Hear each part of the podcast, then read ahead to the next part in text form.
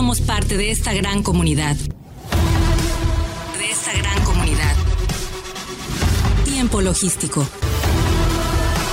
Continuamos.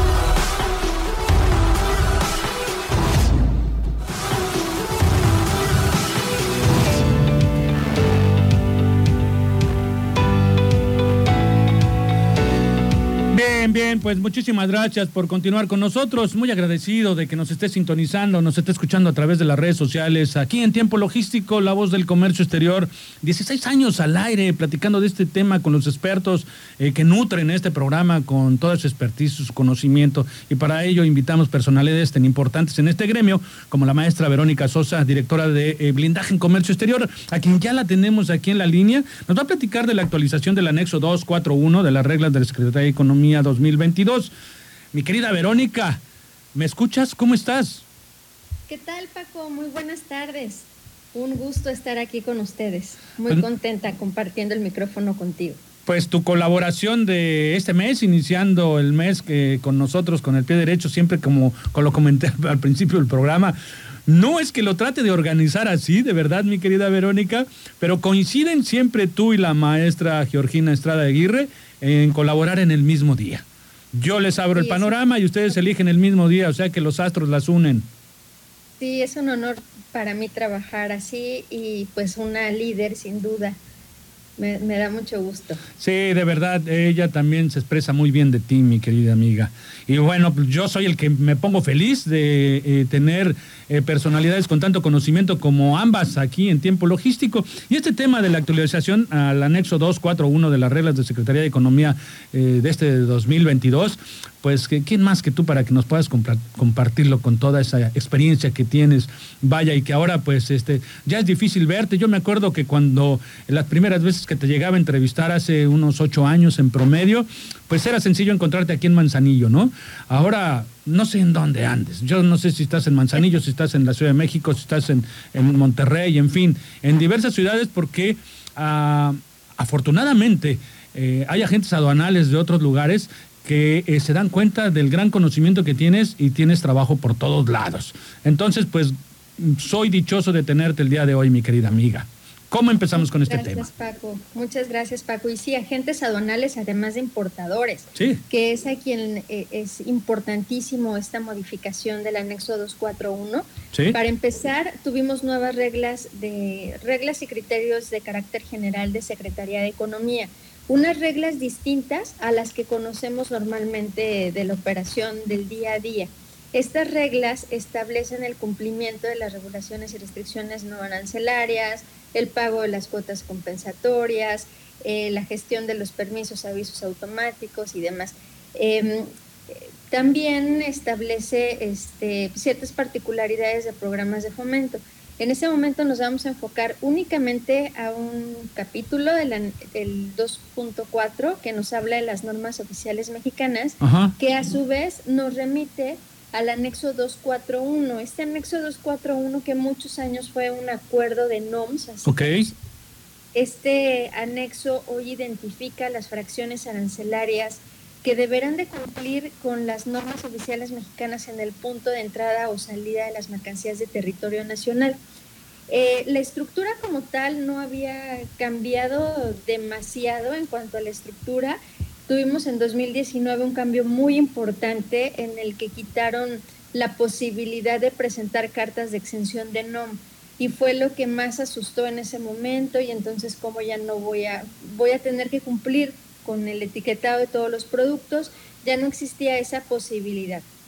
Y bueno, no es hasta el 9 de mayo del 2022 cuando publican estas nuevas reglas, tienen cambios importantísimos en varios rubros, eh, atendiendo hoy el anexo 241, acuerdo de normas.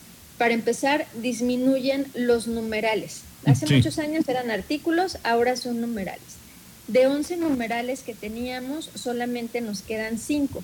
De esos cinco, establece eh, primero cuáles son las normas oficiales mexicanas que tienen que cumplir con un certificado de calidad, que en este, esto se encuentra en el numeral 1.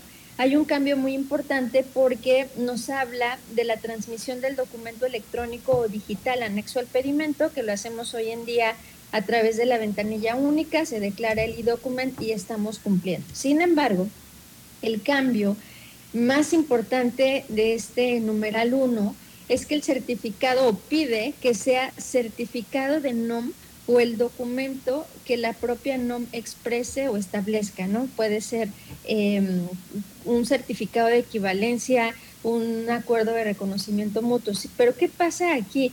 Que en este sentido no se tiene permitido hasta este momento, como está la redacción de las reglas, poder liberar la mercancía con un número de folio. ¿Qué sucedía con estos cambios que tuvimos a este mismo anexo unos años atrás? Es que la autoridad sabía que mm, lo complejo que resultaba ser obtener un certificado, mandarlo al laboratorio, tener la respuesta del laboratorio de seis a ocho semanas, dependiendo de la norma, posterior mandarlo al sistema eh, normas aduana de Secretaría de Economía para que a su vez lo transmitiera al SAT.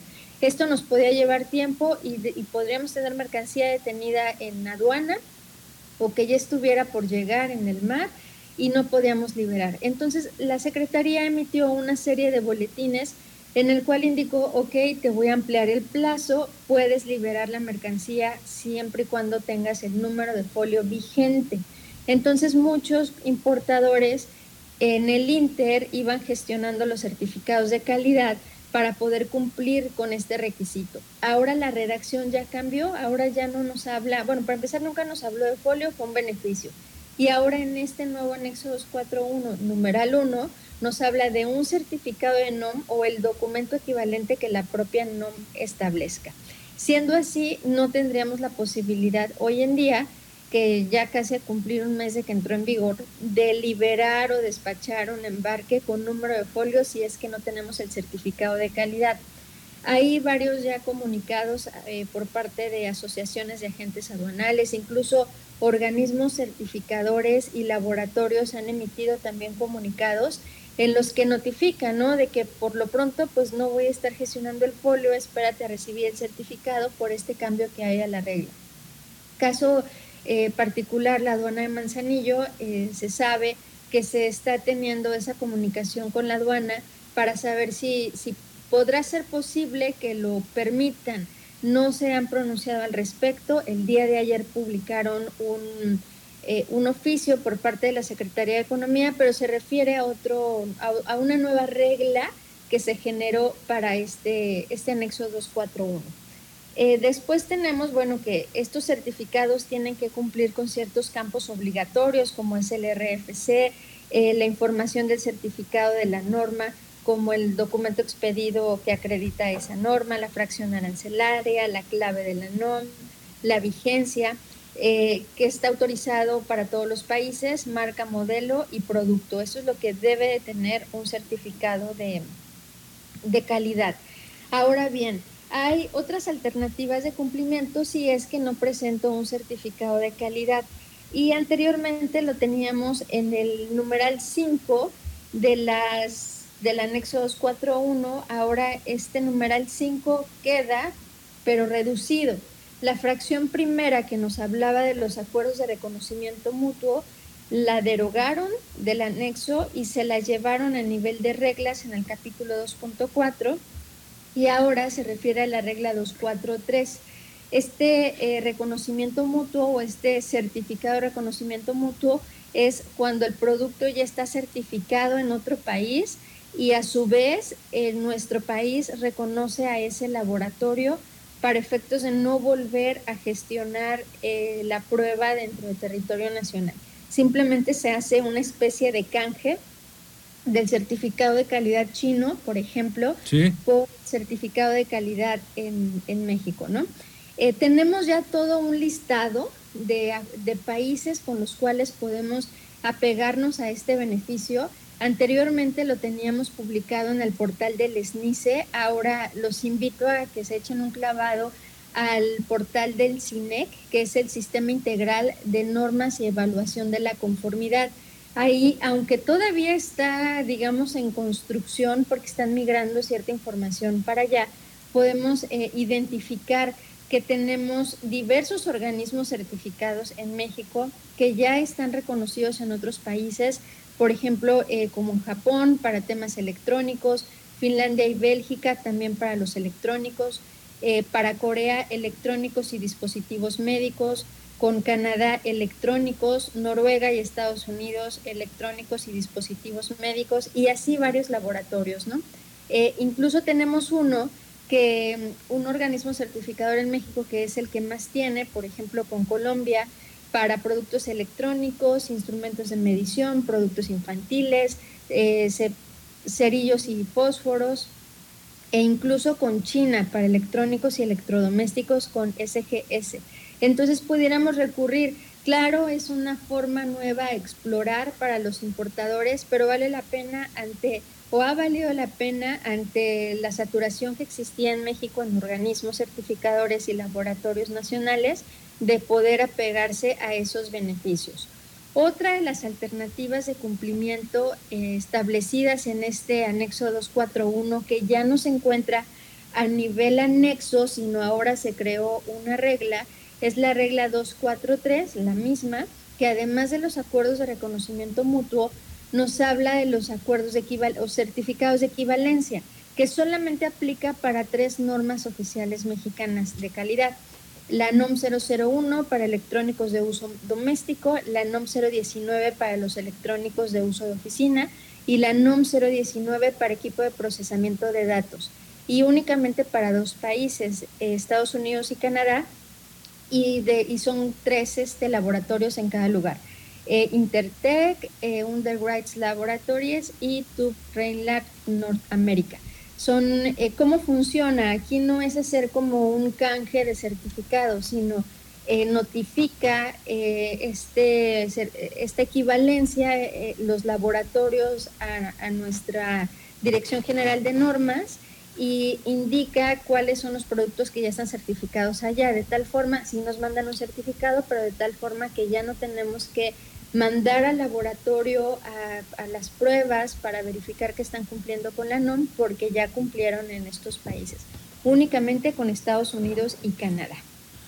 Eh, después tenemos que se lo llevaron a nivel de regla, lo teníamos en el numeral 5, ahora está en la regla 244 eh, cuando los certificados de NOM contengan una relación de piezas, partes o componentes a los cuales fueron realizadas las pruebas correspondientes por parte del producto final, estos se, consideran como parte del producto y de esta forma el certificado ampara el producto y esas partes y componentes. Es interesante esta nueva regla 244 que ya la teníamos en el numeral 5 fracción 2 inciso B pero bueno, ahora es importante que lo sepan, que ya es a nivel de, regla y que sí hay ciertos cambios que es importante analizar.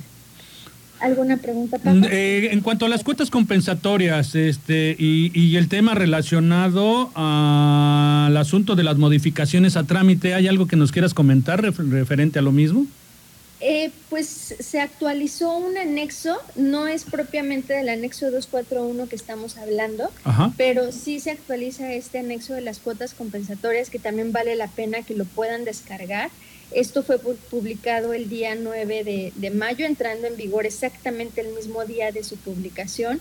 Y también está interesante, sobre todo para las áreas comerciales de las agencias aduanales que atienden a diversos clientes por sectores, para que puedan identificar ¿Qué productos son eh, los que actualmente tienen cuota compensatoria y aquellos que probablemente se encuentren en un proceso de investigación de la misma?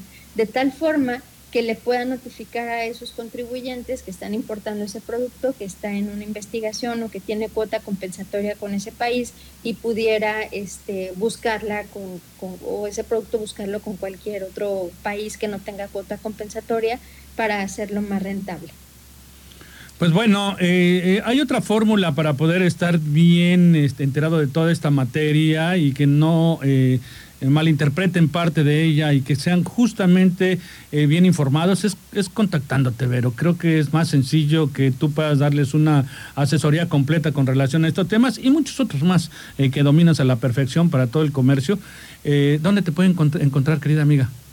Muchas gracias, Paco. Eh, me pueden encontrar en mi correo electrónico que es vsb, son mis iniciales, arroba bce, las iniciales de blindaje en comercio exterior, mx.com y al teléfono 314-10-20707 y los invito por favor a que descarguen eh, ya sea el portal SMICE eh, o del diario oficial de la federación este, estas nuevas reglas específicamente para el tema analizado hoy, el título 2.4 y el anexo 241 para que puedan identificar, sobre todo también el numeral 10, que es importantísimo, que indicaba las causales de excepción del cumplimiento de la norma, las posibilidades vaya, ahora también se fue a nivel regla y por ende en el pedimento, pues bueno, tenemos que seguir declarando el identificador EN, ya eh, la ANAM publicó un boletín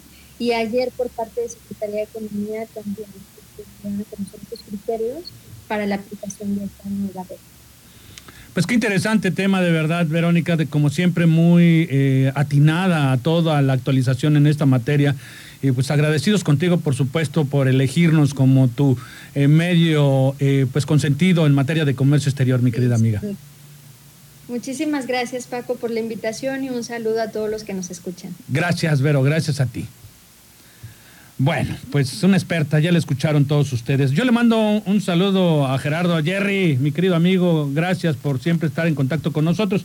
Quiero hacerles un comentario muy importante a todos eh, aquí en el puerto de Manzanillo y a cualquiera a nivel nacional que quiera estar informado de toda esta materia. Asipona Manzanillo invita a unirse al Congreso. Hay un Congreso que es el futuro del comercio internacional post pandemia donde se abordarán importantes temas, eh, la tecnología e inteligencia artificial en los puertos, el futuro de las aduanas iberoamericanas, el Comité del Sistema Armonizado de la Organización Mundial de Aduanas y las Relaciones de Negocios Internacionales.